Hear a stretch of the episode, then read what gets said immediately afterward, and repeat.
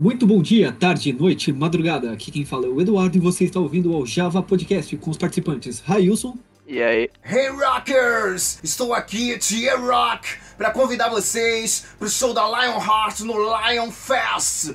Jéssica. Olá. Lembra do dia 22? Já era. Agora é dia 11, dia 11, dia 11, o puro rock and roll. E a Sara?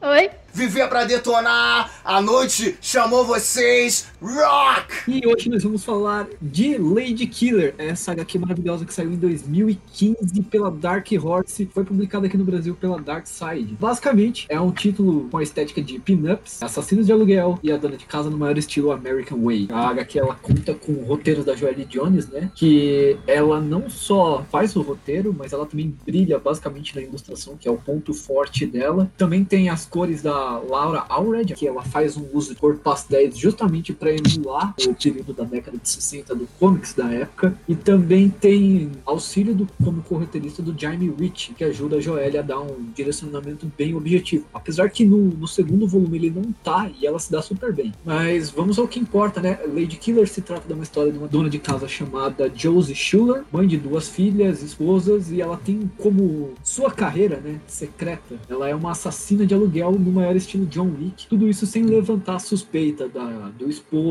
da sogra ou da vizinhança. Basicamente, como o Eduardo falou, é não comparar exatamente a é o John Wick mulher, não, não chega a ser isso. Tem uma pegada, né, do da assassina de aluguel. A Joelle, né, ela consegue escrever muito bem. Ela como a dona de casa com duas filhas, né, o marido e ela, né, tem a sogra também para lidar, que inclusive é um dos pontos mais legais do HQ, que é essa intriga que ela tem com a sogra e como a gente. É uma coisa bem interessante porque são coisas totalmente opostas, entendeu? E você vendo ali a Joelle, né, fazendo aquele roteiro ali, tipo, bem, como posso dizer, é uma a pegada, não digo CSI, mas é uma coisa realmente, tipo, acho que o que mais próximo de comparar é John Wick, como o Eduardo falou, né? Fica meio redundante. Mas assim, é a forma que ela desenrola, a forma que ela consegue abordar certos pontos, que, inclusive pra época, né, que se passa aqui, é até mais relevante do que hoje. Não que hoje não seja, ainda é, mas pra época é muito mais. Eu acho que inclusive também é uma das melhores partes da HQ, porque ela consegue funcionar tão bem justamente pela época que ela se passa, que é lá no início dos anos 60, que era onde o machismo tava de uma forma, meu Deus, né? Tipo, você sabe a situação histórica. E hoje em dia já é, imagine lá nos anos 60. Então ela meio que desconstrói essa situação da mulher de casa e do marido com uma relação super tranquila até demais e mistura isso com umas ações tipo James Bond, digamos assim. É muito louco, bem agridoce, digamos assim, essas duas sensações. Sim, durante o período pré-guerra se fez uma campanha muito forte sobre o como que deveria ser o American Way, todo o movimento de patriarcado, o que, o que era a ideia de felicidade para uma mulher. E nos anos 60 isso já estava estabelecido, né? Então a gente lida justamente com essa estética em Lady Killer. Tem um lance todo, né, de que a mulher, a mulher existia só para servir o homem, né? Que inclusive a gente tem vários tons assim que ela aponta, que ela faz a crítica. Inclusive é algo que a gente vai comentar nos capítulos depois. E é muito interessante a forma que ela consegue fazer isso, é bem legal mesmo. Inclusive é uma das melhores coisas assim da HQ em si. Ela subverte todo esse papel, né? Eu achei isso incrível. Talvez ela tenha colocado a personagem nesse, justamente nesse contexto histórico para dar ainda mais esse poder. Isso. Eu concordo com a Sarah. Eu acho que a melhor, uma das, uma das coisas mais assertivas foi ter colocado nessa época e nessa atmosfera dos anos 50. E como vocês falaram, nessa época que o machismo estava muito atrelado na filha, né? O homem, o chefe de família e a esposa que fica em casa tomando conta dos filhos. E ela se aproveita disso, de que as pessoas olham para ela e não veem ela como uma figura de força, de poder. E ela usa isso e é uma assassina de aluguel que ninguém tem. Ninguém vai olhar para ela, essa mulher é suspeita. É verdade, porque ela é muito meiga, assim, tal. Sim. Ela é a mãe perfeita, né? A esposa perfeita. Tá lá cuidando do, do marido e do, dos filhos, das filhas. E eu lembrei muito de Mad Men da série, porque se passa nessa mesma época. A, a forma como ela faz, uma das melhores coisas da Joel Jones é a arte, né? E as cores da Laura. Ela que trabalha muito com a Joel, é muito bom, combina muito bem, elas casam. Sim, uma curiosidade muito legal é que a Joelle ela, é, se inspirou para fazer essa HQ do ilustrador e publicitário Norman Rockwell. Se você não conhece o trabalho do, do Norman Rockwell, ele faz pin-ups e ilustrações que retratavam o dia a dia. Ele ficou bem famoso pela, pela revista acho que é Saturday Magazine. E fica, fica o disclaimer para quem está ouvindo é, esse podcast. Provavelmente vai ter spoilers, é meio difícil com o número de pessoas que a gente está aqui não acabar soltando uma coisa ou outra da HQ. Então, se você não quer spoiler, ouve pelo menos só até a gente comentar o primeiro capítulo e depois volta aqui depois de ter lido a obra, ok? É, então vamos lá. A gente tem a Josie batendo na, na porta de uma residência, né? Onde ela oferece para a moça os seus serviços de revendedora Avon, se é que você me entende, já demonstrando as suas habilidades com o alvo, ou melhor, cliente, de maneira supernatural e rápida, né? sequência super divertida, assim, você, você não espera que ela faça uso disso. Foi como as meninas falaram, assim, a Jéssica pontuou, inclusive, que você olha para ela e você não espera isso. Você não, você não espera que a revendedora da Avon vá te matar. Perfeito. Uma coisa que eu achei legal, tipo, a primeira vez que eu li, eu não tinha. Acho que nem. Acho que é 2016. Acho que eu li em 2017. Ela é de 2016, né? Acho que eu li em 2017. Ela é 2015 e o volume 2 é de 2016. Então eu li em 2016. É, eu não tinha. Eu não tinha ainda Killing Eve, né? A série, que atualmente é a minha série preferida. Então, a primeira coisa que eu pensei na, quando eu vi essa cena inicial foi, nossa, se parece demais. Tipo, alguém, alguém usou alguém aí de, de inspiração. Sim. Só que, assim, é, com certeza não teve isso, tá, tá só na minha cabeça. Mas eu percebi como tem um padrão, assim, de coisas que eu gosto. Tipo, personagens femininas fortes que estão colocados em, em uma, um local onde as pessoas não esperam que elas sejam fortes. E aí elas vão ir lá e mostram que elas são fortes. Eu acho isso interessante. Não tá na sua cabeça. Eu via ela, as formas que ela mata, ela é muito cruel, ela é muito malvada às vezes.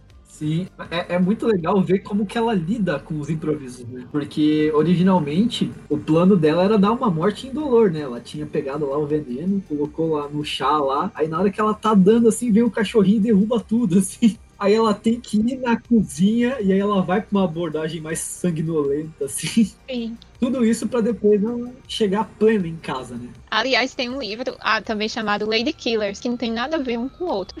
o Lady Killers, ele fala sobre as assassinas em séries, séries e fala justamente isso, que geralmente as mulheres é, usam meios menos é, físicos para matar. Elas são mais sutis, né? E ela não, ela é, ela vai pro corpo a corpo mesmo. É uma coisa que a gente pode até ver mais na frente, que ela realmente caindo no soco com o cara lá, né? O cara Sim. realmente revida, golpeia ela lá e tal, e ela levanta e vai pra cima dele, então assim, é uma coisa realmente muito foda isso. A Cassara fala de personagens femininas fortes, acredito que nem todos gostam disso, porque a gente sabe como é o mundo nerd, é chato demais. é muito divertido, é tipo, eu vou dizer que é uma quebra de paradigma que atualmente não é mais, porém é satisfatório ver quando é bem feito. Logo de início a gente vê a, o drama da Josie, né, em lidar com a, com a sogra dela, que é uma senhora de idade alemã, que é o pior tipo de pessoa que você pode ter na sua vida, que é o tipo de sogra que você tem que aguentar, estrangeira que você sabe que ela não gosta de você, ela fala mal de você na sua cara num idioma que você não entende, mas ela faz questão de mostrar o tom de desprezo. Como se isso não fosse o bastante, né? A Josie aprende da pior maneira que se o trabalho sabe onde você mora e ele tem o seu número, fica difícil separar as coisas. E é justamente aí que a gente conhece um dos personagens que eu achei mais legal do primeiro volume, que é o Peck. O Peck é o tipo parceiro do crime, né? Ele é bem afeiçoado, ele tem um toque de canalha para completar o pacote. Só faltou a barba mal feita, assim, pra ele ter aquele ar de Gambit. E ele vem com uma ordem de assassinato que ele recebeu do chefe dele, né? E ele começa a ir na casa da Josie de maneira insistente fora do, do expediente para trazer esses contratos, gerando desconfiança da sogra dela que já odiava ela. Isso gera cenas bem legais, né? Tipo, quando falou da sogra dela, que já tem tudo contra ela e ela quer só mais um motivo para odiar mais ainda, né? Porque assim, a partir do momento que a Josie ela começa a ter que pedir alguns horários específicos, porque ela tem que lidar com a família dela, isso começa a deixar lá o chefe dela mais bolado com ela, porque ela já é uma mulher, então ele tem todo esse negócio lá do machismo e ele, né, tem esse pé atrás com ela, que a qualquer momento ela pode fracassar na missão e tudo mais. Então isso é a gota d'água e eu acho que tô me adiantando já, né? Da missão e tal. É, tá indo quase pra edição 2 já. E basicamente essa, esse é um resumo da primeira edição, né? Alguém quer pontuar alguma coisa da primeira edição antes da gente ir pra segunda e aí provavelmente a gente vai começar a falar de spoiler. Sim, eu quero só falar que eu já citei na verdade lá na intro lá, porque a Joelle ela tem uma arte muito maravilhosa. Ela fez assim mais recente Mulher Gato, é incrível a Selena dela. Todo o cenário, a ambientação, as vestimentas que ela consegue desenhar ali, realmente te passa naquele toque que, e de, de época, né? De época antiga e como tu falou, os tons pastéis na coloração coloração. Combina demais, casa demais. Tu consegue comprar a ideia de que aquilo se passa nos anos 60. E com muita facilidade. Além de tudo ser bem, como posso dizer, bem estilizado, digamos assim. É realmente incrível. É um show à parte da Joelle aí, que vai um grande destaque pra ela. Ela é maravilhosa demais. Chega até a ser minimalista, né? Se você pegar a sua edição, você vai perceber que, tipo, a página tem uma estilização de, tipo, manchas fora dos quadros, assim. E elas seguem o fluxo pra, por exemplo, quando algum personagem tá cuspindo sangue, alguma coisa assim, essas manchas, elas simbolizam o sangue saindo dos quadros. Isso é bem legal. Sim. Uh, verdade. Eu só queria adicionar que uma das primeiras coisas que a gente percebe nessa primeira edição, logo de cara, é como ela, não usa muitos painéis com balões, né, com texto. Então, como ela é e ela mesma é artista, isso proporciona ela a fazer uma ação mais fluida. Eu gosto muito dos só tem a arte e a gente só vê a luta, ou então uma perseguição, e sem querer dar spoiler das outras, outras edições, né? Mas eu gosto dela. Mas eu acho que isso só acontece, eu só vejo isso acontecendo com a Joel mais quando ela é a escritora. No, por exemplo, ela tá fazendo uma arte de outro, outro escritor, eu não vejo tanto, né? Até porque não dá, né? Vamos pra segunda edição, então? Sim. Vamos lá. O chefe dela, né, ele resolve que não vale a pena manter ela na linha de trabalho se ela vai ter a cabeça dela dividindo a atenção. Uma hora ela vai trazer problemas, como qualquer outra moça nessa linha de trabalho, não oferece risco demais. Não importando quão boa ou ela seja e o seu histórico impecável de 15 anos como uma assassina exemplar. Então ele resolve pôr ela em teste, ele dá um contrato delicado onde justamente o seu alvo é uma criança. É, alguém quer acrescentar algo? É porque antes disso vem a cena na boate, né? Ela usa, né, todo o charme dela pra pegar a vítima dela, né? Afastar das outras pessoas. Ela tá, inclusive, com uma roupa bem sensual e tudo mais, né? Afinal é uma boate. Então ela tá disfarçada de garçonete e tudo mais. Então, assim, ela consegue, né? Tipo, o cara fica babando nela, vai atrás dela. E quando chega lá, tipo, a mulher não tá nem um pouco interessada em ti. Na verdade, ela tá interessada em te matar, né? Diferente. A forma que a Joelle consegue trabalhar toda a sensualidade dela, a violência dela e a forma meiga que ela é como família, eu acho muito boa, entendeu? Porque funciona muito bem. Ela tem essas facetas que ela consegue, sim, ser a Josie Schuller, que é uma pessoa meiga, uma pessoa violenta, é uma pessoa realmente que tem os afazeres dela. Mas aí que se complica, porque quando ela recebe uma missão, que inclusive é bem polêmica, que é de ter que matar uma criança, você percebe que, não que ela seja frágil, é porque é uma criança, afinal é uma criança, a gente tá falando de uma pessoa pequena e tudo mais, enfim. E ela tem duas filhas, então ela tem a, eu acho que esse sentimentalismo, ela tem essa sensação de que não pode realizar isso, por mais que ela queira fazer isso. Afinal, se ela não fazer, o chefe dela estaria certo sobre ela. E ele é tão escroto que ele faz isso de propósito, né? Então é uma coisa que abala ela, chega a abalar ela. De certa forma, a gente percebe que ela fica naquela ambiguidade de raiva por não ter executado a missão dela, que é de matar uma criança, e de raiva por ter que passar por tudo isso, porque ela sabe que se não fazer, vai sobrar pro dela. E é isso que acontece,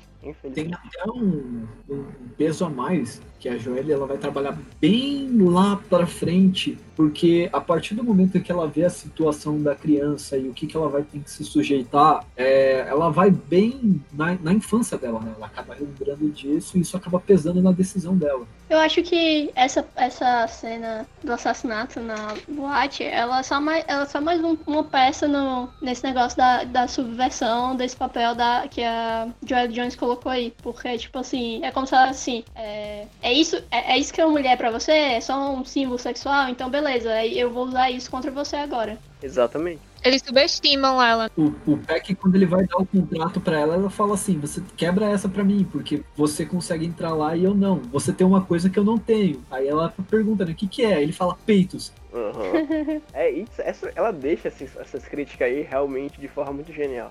Porque a gente sabe que é verdade, isso, isso é atual, porque por mais que a história se passe lá nos anos 60, isso é algo muito atual. Então, tipo, exemplo de mulheres assim na pegada Josie Schuller de Lady Killer. Não exatamente igual, mas você pega ali a Lara Croft no jogo, que tem até o filme da, perdão, Angelina Jolie. É uma coisa mais aventuresca e tal. E aqui ela sai muito desse negócio de aventura e ela parte pra agressividade mesmo, entendeu? Por mais que a Lara Croft passe por perrengue e tudo mais, tem aquele negócio dela, né? aquele arco dela maravilhoso, mas enfim, não fugindo do assunto. É algo que ela consegue girar e trazer a favor dela, entendeu? Tipo, ela vira o jogo. Por mais que seja subestimada, ela aproveita disso pra ganhar vantagem. A Funciona. Viúva Negra, a Canário Negro, são personagens também que fazem uso disso. Eu acho meio complicado de falar, porque, assim, enfim, Sem tentar, mas o que eu entendo é que ela usa o machismo contra o machista, né? Mas é exatamente isso, ela usa o machismo contra o machista, né? Olha só que perfeito, isso é filosófico. Não é, não é aquele sexy vulgar, né? Tipo, a Joelle Jones, ela, ela tem uma preocupação muito boa na hora de desenhar a personagem, que ela, ela só é sensual, né? Ela nunca é vulgar, assim. Você nunca fala assim, nossa, tá exagerado. Não é objetificado, né? Não é objetificação. O cara lá vê ela como objeto de prazer e ela usa isso a favor dela. E ele vai na onda dela, só que eles se fodem. Acho que a, a Joelle deve ter usado o cara do 101 Dálmatas como molde pro marido dela, porque Ah, o que eu né? olho pra ele, é a cara daquele cara. É, ele tem a, a geometrização do rosto é a mesma, né? O formato de. É, e o cabelo também, a, a cor, até a cor. É mesmo, parece. Não deixa de ser o, o estereótipo de família americana da época, né? Exato. É. Ela fez bom uso disso. É, na segunda edição a gente tem toda essa parte que entra em debate, né? Ele apresenta como que é o mundo dos assassinos de aluguel e o que, que ela vai enfrentar daqui pra frente. Na terceira edição, a gente vê que o, o chefe dela, ele nunca acreditou nela, né? Na verdade, ele, ele deu, ele colocou ela em teste, mas enquanto isso ele já tava duvidando da capacidade dela e já ordenou um contrato pra cabeça dela. E ele põe nas mãos de ninguém mais do que o Peck. Só que é o que eu falei, apesar do Peck ser um canalha, ele tenta segurar a credibilidade dela e fala assim: não, dá uma chance pra ela, vê se ela vai assassinar o menino, né? Se não der, aí, tipo, a gente vai ter que ir pro inevitável. E infelizmente isso acaba acontecendo, né? Peck é só mais um pau mandado, ela falha e aí ele tem que ir atrás dela. A partir daí a, a revista ela começa a tomar um, um- um certo tom de velocidade, assim. Engraçado de Lady Killer é isso. Uma vez que você começa a ler, é impossível você não terminar de ler no mesmo dia. Sim, é uma coisa que ela me prendia. Pô, tipo, só o fato tá lá na capa. Joelle, né? Porra, beleza. Eu vou ler isso aqui até o final e ficar é, vendo essa arte maravilhosa. Mas assim, tem toda essa situação do Peck tentando segurar a barra pra ela, fala que, tipo, de certa forma eles são amigos, né? Entre aspas, digamos assim. Então ele diz para pro chefe que não, ela tem capacidade, ela é uma das melhores, e nada do que ele fala funciona. Nada. O chefe dele tem a, a cabeça totalmente fechada. E acontece, como o Eduardo falou, inevitável. Vai dar toda essa fuga aí dela com o Peck. Mas antes, que é a missão dela com o garoto. Que é uma das melhores cenas da HQ pra mim. Inclusive me deixou bastante tenso, porque por um momento eu achei que ela ia matar a criança. E aí o que acontece? Já comentou, ela não chega a matar a criança, porém ela fica se, como eu posso dizer, em um conflito interno consigo mesma, né? É uma situação bem tensa, porque, é, cara, a gente tá lidando com uma criança, né? Tipo, a criança já chega lá sabendo que ela tá mentindo, porque ela chega dizendo que esqueceu alguma coisa, que ligou. Porra, tá tendo uma buzina aqui do lado, né? Acredito. Vocês estão ouvindo aí agora, né? Ah, meu Deus. Enfim, eu vou, eu vou desligar o microfone e alguém segue aí, depois eu termino. Tá, eu vou, vou continuar a linha. Então, né? Ela chega pra poder assassinar essa criança, né? E a criança ela vai se esconder, ela sobe pro quarto dela, né? E aí a criança se esconde embaixo da cama. E até então, ela quer assassinar essa criança, ela não quer falhar, ela quer provar o valor dela. Só que ela, ela se depara no quarto da criança justamente com um retrato dos pais da criança que foram mortos recentemente, porque, bom, não eram boas pessoas e o contrato rolou, outras pessoas assassinaram os pais dela, né? E aí ela, ela não consegue, ela abdica disso. E uma da, das, sequen das sequências mais legais dessa cena é que enquanto a criança tá escondida debaixo da cama, ela começa a interpretar, né? Ela fala assim, poxa, a criança fugiu, pelo jeito ela vai ficar livre. Se fosse eu no lugar dele, eu faria tal, tal coisa. Eu procuraria abrigo Genial. do meu tio ou de algum vizinho. ju- Justamente pra, tipo, dar a ideia de como a criança deveria seguir com a vida Uhum. dela a partir do momento que ela saísse dali. Eu, não- eu não sei se faz sentido pra vocês, mas eu vi muito o lado dela mãe nessa tentativa aí. Sim, perfeito. Como eu falei, afinal ela é mãe, né? Então em algum momento ela deve ter, pô, eu tenho filhos, né? Eu tenho duas filhas, imagina, sei lá, tem que matar, sabe, uma criança. O jeito que ela passa é como se fosse é, uma espiã, assim, passando um código, né? É O jeito como ela fala, assim, mentindo, como se não soubesse onde o garoto tá. Mas, na verdade, pra Uhum. mim, passa a maternidade dela nisso. Dela tentar deixar a coisa lúdica, assim, pra criança, sabe? Não, não chegar direto nela e falar, olha, você vai ter que fazer isso. Não, ela Exato. deixa mais aberto. Alguma coisa assim. Tentando não traumatizar mais ainda. Não sei, pra mim, passou isso. Ela é uma assassina que só cumpre ordens. Então, a partir do momento que ela decide que ela não vai matar o menino, ela sabe que vai ser perseguida. E o chefe que já desconfiava dela vai dar dor de cabeça pra ela. Então, é um momento importante e mostra não só ela decidindo não matar a criança, por ser uma criança também porque ela sabe que a vida dela vai virar um inferno. Sim. É, e é nessa parte que ela começa a fugir, né? Ela começa a suspeitar do, de quem tá na rua. Ela pede pra vizinha dela começar a ficar de olho Na hora que ela vê o, o carro do Peck, ela começa a entrar em desespero, porque ela sabe que o Peck vai atrás dela. É uma decisão dupla, né? É uma decisão que mostra um pouco, tanto é dela, da moralidade dela, né? Ela não usa a linha então criança, e também ela abre mão do pai dela, do sexo. Mas enfim, eu ainda acho que seria uma decisão. Acabaria, é que ela teria que enfrentar o chefe dela de verdade, então ela tá com foda, ele sempre é chato mesmo. Dá uma- é sobre essa cena da criança. Quando eu li pela primeira vez, beleza, eu realmente acreditei que ela ia matar a criança. Eu, tipo assim, eu fiquei tenso. Aí eu puxo o que a Jéssica disse lá atrás, que ela consegue dar a, a arte dela em si, ela consegue passar a ação de forma muito boa. É, eu acho que o fato de não ter diálogo é uma coisa que ajuda, porque você tá preso ali na arte, então você tá imersivo ali. Então a perseguição, cara, eu fiquei muito tenso quando eu li pela primeira vez. E quando eu reli, mesmo sabendo que ela não ia matar a criança, eu ainda assim senti um pouco, sabe, dessa sensação de ficar tenso, entendeu? Eu fiquei, cara, ela realmente ia fazer isso. Porque de verdade, ela corre, ela ia fazer isso, cara. Então, assim, a partir do momento que a criança entra debaixo da cama, né? E vem a cena que tu falou. Ela começa a falar como se não soubesse que a criança estava escondida. E começa a falar como ela agiria se fosse a criança lá escondida. Ah, eu iria pro meu vizinho, um lugar seguro e tudo mais. Ia falar com meu tio que é policial pra arrumar um lugar tranquilo pra mim ficar, né? E tal. Eu achei super genial. Eu concordo com a Sarah que talvez ali tenha sido o lado materno dela falando mais alto. E a melhor parte é antes dela sair ali da cena, ela disse que sente muito pra criança, né? Ela revela pra criança que sabia que ele tava debaixo da cama. Então, assim, por mais que ela seja uma assassina realmente pró, porque é dito que ela gosta de matar, ela gosta desse trabalho dela, a gente vê que ela não perdeu totalmente o código de conduta dela, entendeu? A gente vê que por mais que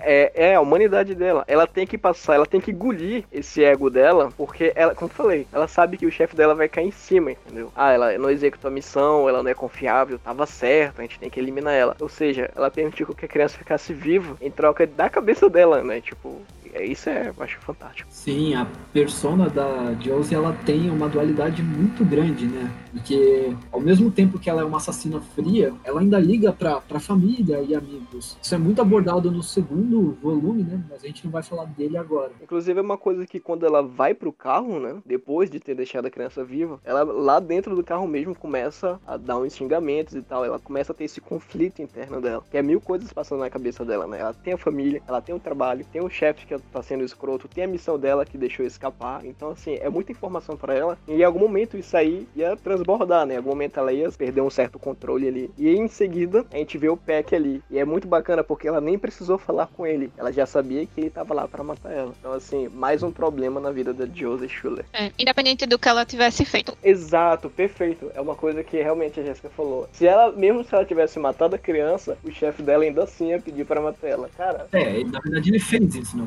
Começo da edição é justamente esse. A gente vê que na verdade ele não deu ponto de confiança pra ela. exatamente. A partir desse ponto começa já a quarta edição. Você vê como é um ne- uma leitura rápida, que você vai destrinchando rápido, porque a gente já tá quase no final já. A partir dessa edição, né, a HQ ela começa a tomar aquele ritmo de frenesi, assim, e isso justamente combina com a, com a sequência que a quarta edição começa, porque ela já entra no ritmo de perseguição, é uma, que é um tipo de situação envolvente, onde a Josie ela começa a agir como uma, fe, uma fêmea fatale, receosa de ferrar tudo, e o Peck ele começa a mostrar com, com o tom canalha dele, ele começa a personificar a figura sociopata que ele é. Tudo isso com direito à perseguição de carros é, em fuga sobre colinas, aquela estética de filmes de ação antigo. E é o que eu falei, che- chega a um ponto que os dois ficam frente a frente, né? Um fazendeiro resolve tentar intervir, que ele vê que tem alguma coisa acontecendo de errado ali. E é o que eu falei mais cedo, da ser minimalista, que, por exemplo, o- esse fazendeiro acaba sendo morto por um tiro de rifle, né? E você tem uma das cenas emblemáticas que é ele caído no chão, a, a cabeça com um buraco sangrando e o sangue escorrendo pra fora da, do quadro, assim, como se aquilo ali fosse só mais uma camada dentro de uma página. A Joelha é perfeita, mano. Beleza, ela consegue tudo mais. E é aqui que a gente conhece mais uma personagem, né? Inclusive ela tem uma certa importância nesse terceiro ato da HQ, o final, que é a Ruby, né? É uma mulher, ela é mulher também que trabalha, tem esse trampo de agente. E a Joy sabe que ela também quer sair dessa situação. E o chefe dela, do jeito escroto que ele é, não vai deixar ela sair. Que inclusive é algo que gera um diálogo bem legal depois. A gente comenta, eu falo na hora. Mas é isso. Basicamente a Josie encontrou outra mulher que também já quer sair, já tá de saco cheio desse trampo, que também se encontra numa situação semelhante à dela, que é o chefe querendo infernizar a vida até chegar no cúmulo de matar ela, tadinha. Como o Railson falou, né? Entra em cena essa personagem, a Ruby, ela tem um objetivo semelhante. Não vou dizer que é igual, é mais semelhante, porque diferente da Josie, que não pediu para sair, que ela é questionada, que, é, que ela é convidada a, a deixar da pior maneira possível, o objetivo da Ruby é simplesmente deixar essa vida para trás. Ela não quer mais isso. E a Josie toma ciência disso, né? Acaba seguindo o Peck e vendo ele conversando com a Ruby. E aí as duas se conhecem, travam um combatezinho rápido. É, eu, e- queria, eu e queria acrescentar que, que nessa cena que ela vai atrás do, do cara, ela vai com as filhas, né? Eu acho isso sensacional. Sim, ela vai com as filhas, elas querem sorvete, só, só que só tem biscoito. O disfarce perfeito, mais uma vez, ela é subestimada. Eu só tenho a adicionar é, uma crítica, mas não é só uma crítica, é só uma coisa que. Não chega a ser uma crítica, é só que acho que. A Sarah, quando vê a crítica, meu Deus. A Joelle Jones, não! Não, mas não chega a ser Ele uma gosta da Jéssica. não está mim, mas Toda que- crítica é construtiva. Exato. É. Enfim. É, seria a personagem da e mais outras personagens femininas, eu acho que falta um pouco disso. Uma coisa que eu vejo muito em HQ de ação, que tem uma protagonista feminina, é que ela tá sempre é, cercada de outros personagens, mas sempre são personagens homens. E acho que falta muito é, interação com outras mulheres. E a única interação que a gente vê maior entre ela, entre a Josie e outra mulher, é com Sol, mas não é, não chega. Meu Deus, Cayman, Lady Killer, todos os E, e é uma interação que ela só se desenvolve mesmo a partir do segundo volume, né? É necessário fo- é, fomentar todo o um, solo né, no primeiro volume, para no segundo volume as coisas fluírem de um jeito assim que você fale assim, nossa, aqui é perfeito. É bem trabalhado, né? Ela consegue fazer uma construção nesse primeiro volume pra no segundo conseguir destrinchar tudo isso aí. Não, só pra eu terminar. É até assim, talvez seja meio injusto da minha parte reclamar disso. E, porque é uma série de só cinco edições, não tem muita edição e um quadrinho só tem vinte e tantas páginas. Então, eu sei que não tem muito espaço pra ela desenvolver outras personagens. É, é uma parada que eu gostaria de ver ganhando uma, uma série, sei lá, no, no Amazon Prime ou ganhando filme, assim, porque aí a gente teria espaço para esse desenvolvimento que a gente acabou sentindo falta no quadrinho. Que eu acho que a Amazon não teria medo de adaptar os assassinatos da HQ, né? Porque ela tem umas cenas assim bem pesadas. Inclusive, o último capítulo ele desanda assim com tanto de morte, mas é, se ela fez The Boys, né, que é uma coisa mais gore assim, tipo, de certa forma bem gratuita, que afinal é o Garfiennes, né, que escreve a HQ. Acho que sim, a- uma série de Lady Killer pela Amazon seria perfeita. Sim, é, depois de eu ver a maneira que a Amazon adaptou The Boys e como ela Exato, adaptou né? Good Homens também, cara, é, eu nem penso na Netflix para adaptar esse tipo de coisa, porque eu sei que tipo, vai, vai haver uma queda. Agora a Amazon ela arrebenta na- nas adaptações. É, após ela conhecer a Ruby, né? Isso leva a gente à quinta edição, porque surge a oportunidade perfeita das duas se livrarem do problema. Que o chefe dessa agência vai estar num evento, no que eu acho que dá para chamar de um evento da NASA. Vou que abrir É aqui numa feira mundial, É né? uma Eles- feira, é uma é. feira mundial. mundial, e o, o chefe dela e alguns dos superiores dela vão estar lá. E aí ela se infiltra nesse evento junto com a, com a Ruby em Seattle, né, pra poder é, assassinar o alvo dela e finalmente ficar livre. Só que as coisas não vão tão bem assim, porque é um evento público e a família dela tá lá. Uhum. Nunca pode ir tão bem assim, que tem que ter o, o dramazinho do. Não só a família dela, como milhares de outras, né? Várias outras famílias estão lá. Tipo, a- inclusive tem.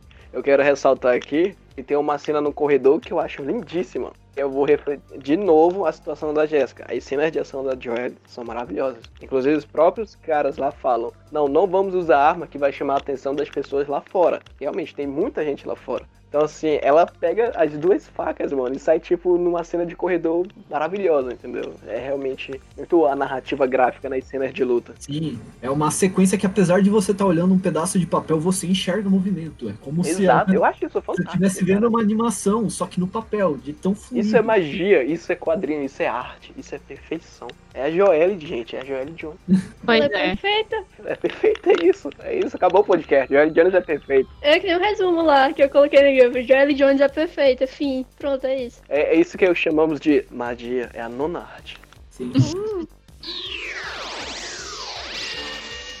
Mas teve um ponto, né? A Ruby, ela conhecia uma pessoa que poderia ajudar elas a lidar com isso, que é a figura que é introduzida no final do, do quarto capítulo, né? E tem mais destaque a partir do quinto, que é o Irving, mais conhecido como Reinhardt. Ele é uma figura que vai tormentar lá no volume 2, né? Sim. É assunto pra outro podcast. Literalmente. O Reinhardt ele tem já um certo atrito com o líder dessa organização, né? E ele resolve ajudar ela. E aí o grupo acaba se separando. A, a, a Joelle e a Ruby Agora, mais uma vez, para redobrar o seu prazer, vamos repetir a cena. A Joelle e a Ruby. Errou!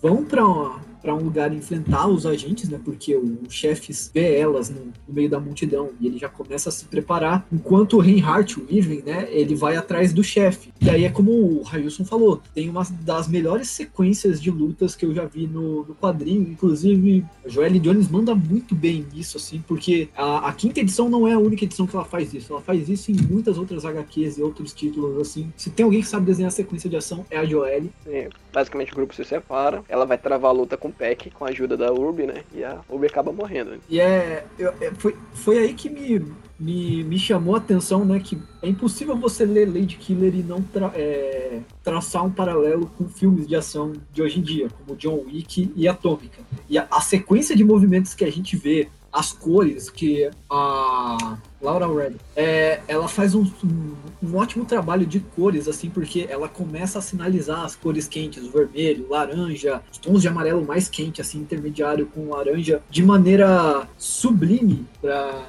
não dizer outra palavra, né? E ela consegue passar nessa edição toda a sensação de perigo, urgência e até mesmo um pouco de choque que é provocado. Depois da cena do corredor, que é fantástica, acho que é a minha cena preferida da HQ, uma das preferidas preferidas, porque essa HQ é maravilhosa, é, a gente tem um confronto né, direto com o chefe dela. E gera um dos melhores diálogos da HQ de forma geral. Que ela fala, né, que ela quer sair e tudo mais, né? Tipo, não é um pede pra sair, né? Ela, ela quer sair. E o chefe dela começa né, a rebater, dizendo que não devia confiar e tudo mais, que não podia fazer isso e tal. Ele, então, tipo assim, ela fala que, na verdade, ela que quer sair, né? Ela aponta e diz que ela quer sair. Só que, na verdade, o chefe dela disse que ela nunca vai poder sair, né? Porque ela não tem direito disso. Então, assim, a gente volta essa pegada feminismo, né? De feminismo da Joelle. Tipo assim, não é uma coisa exagerada. É uma coisa realmente bem dosada. Porque ela só não quer mais aquilo para ela, entendeu? E, tipo assim, a pessoa tem o direito feita. de decidir. Isso, ela tem o direito. Ela não faz, né? Tipo, ah, lacração, não sei o que. Não não chega a ser isso porque ela consegue fazer isso de forma bem dosada. Uma é forma autêntica. Muito. Isso, é bem sutil de certa forma.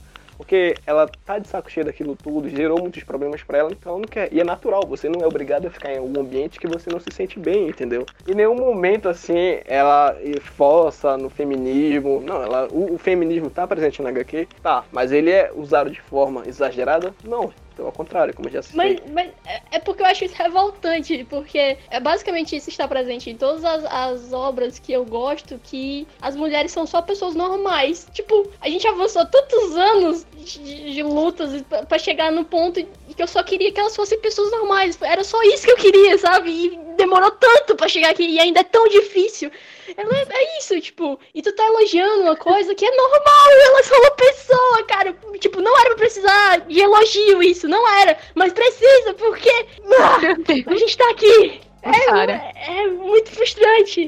É muito frustrante. Pelo amor de Deus, para! Sara full putaço. Calma, gente, a Sara ela se empolga é assim mesmo, tá? Parabéns por fazer mínimo. Inclusive, eu entendo essa revolta da Sarah, porque, como ela falou, é uma coisa que não era para ser vista como um elogio, porque era para ser algo comum. É tipo aquele tipo de relacionamento em que o cara fala, ah, não sei o que, eu não traio a minha namorada e tal. É tipo assim, o cara tá fazendo mais do que a obrigação dele, que é não trair a namorada dele, entendeu? Ele não tem que se sentir melhor que ninguém porque não trai namorada. É porque, tipo assim, no começo da nossa geração, você tá, eu, eu percebo isso muito claramente. O que foi aconteceu? Começou a discussão sobre temos que incluir incluir mais personagens femininas fortes. Aí, toda personagem feminina era super forte. Ela é incrível, ela é super forte, ela é perfeita, ela é, sei lá, inatingível. Só que não era isso que eu queria. Era, eu só queria ser uma pessoa normal. Sei lá, é, cara, tipo assim, é, é legal? É legal, porque são super poderosas, são pessoas super poderosas que também, eh, que eu também quero ver mulheres ocupando esse espaço, beleza. Mas não é só isso, entende? Aí começou assim. Aí agora a gente tá aqui, no, na mulher normal, que pra mim atualmente é uma coisa que me apaixona muito. Ver uma mulher normal, tudo bem que ela tem é, essa habilidades, ok? Mas assim, ela, ela, é uma pessoa normal, ela é uma pessoa. É, isso me comove. Eu gosto. Mas a gente elogia porque é uma coisa que, tipo assim, historicamente, é algo que a gente sabe que não era assim desde o começo, entendeu? Das mulheres serem bem representadas assim, negócio do feminismo. Ainda mais com atualmente que tem esse negócio de lacração e tal. Então é foda, é uma situação delicada de conversar, é uma situação, né? Porra, gera certa revolta, inclusive a Sarah aqui, né? Eu acho que essa deve ser a introdução, a Sarah full putaça aí. Então, assim, não é forçado. A Lady Killer em nenhum momento chega a ser forçado. Ela mata porque ela gosta. Mas por outro lado, a frase aqui perfeita da Sarah, ela é uma humana. Ela tem a vida dela, tem o marido, tem as filhas, gosta de brincar com as filhas, né? É uma dona de casa exemplar demais, mas ela tem a contraparte dela. Ou seja, a Joelle em todo momento ali tá mostrando que apesar de tudo isso, apesar de ser meio hardcore, né? Ela ser uma assassina e gostar disso, ela tem um lado humano. E é aqui que entra perfeitamente, né? Ela é uma humana. E é isso. E é pronto, e pronto acabou. Sim, é, a gente tem finalmente os autores acordando para o simples fato da realidade. Assim, quando você sai na rua, cada pessoa é de um jeito. Cada um tem algo que torna ela singular. Não precisa ser todo mundo aquela fórmula igualzinha. Não, você, você faz, você dá camadas de realismo pro seu personagem, além de tornar trama mais rica, dá uma identificação pro leitor. E como a Sara falou, acontece muito disso de, desse personagem feminina, tipo, sem efeitos nenhum, é intocável, perfeita. E acaba isso dando munição para as pessoas. As pessoas que reclamam de é, representatividade feminina nos filmes dizem, ah, aquela personagem é chata, não tem nada interessante. Porque eles não se esforçam a dar pra essas personagens. Dá algo que deixa ela interessante. Já o dela, essa personagem, ela é multidimensional, ela é interessante de se assistir. Ela não é uma personagem simples, só uma dona de casa. Não, ela também é uma assassina. Ela também toma decisões que não necessariamente é, deixam a vida dela mais difícil e ela sabe disso. Tudo isso dá mais camadas pra personagem, é legal. Mas vamos fechar a edição então, porque a gente Ótimo. parou no. depois no combate do corredor, né? Isso. Sim. E basicamente, né, voltando ao, pouco ao foco da trama, é, acontece uma merda com a Ruby, né? Ela, ela se aposenta do pior jeito, vamos, vamos deixar assim.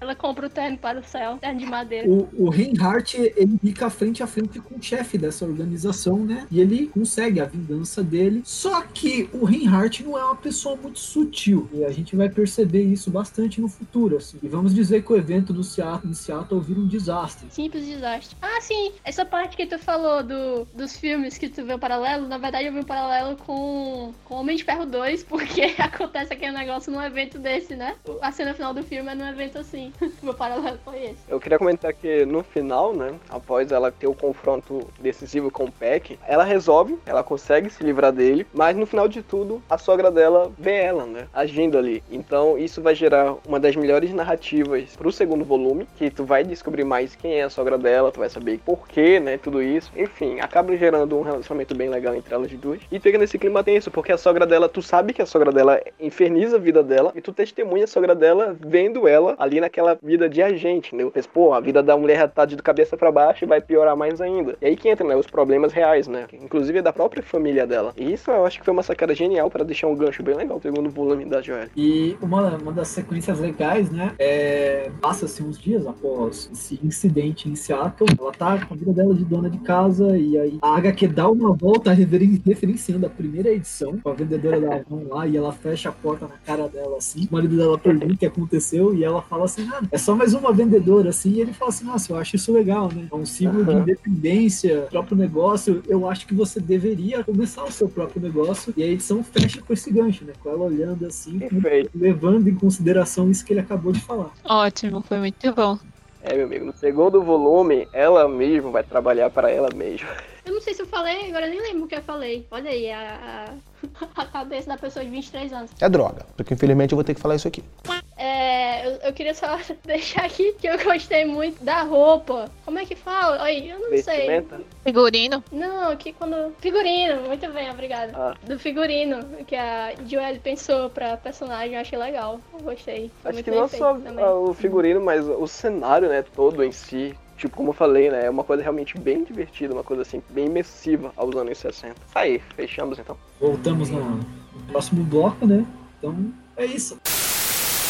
Bom, pessoal, só passando para dizer que foi um programa conturbado com barulho de moto, buzina e latido, internet ruim, e aí as considerações finais ficaram para fazer na pós-produção. É, o Aljava Podcast agora tem uma página no Instagram para quem quiser acompanhar. Segue lá, arroba Podcast. Sigam também o HQs da hora, o Multiverso Nona Arte, arroba Multiverso 9 Arte.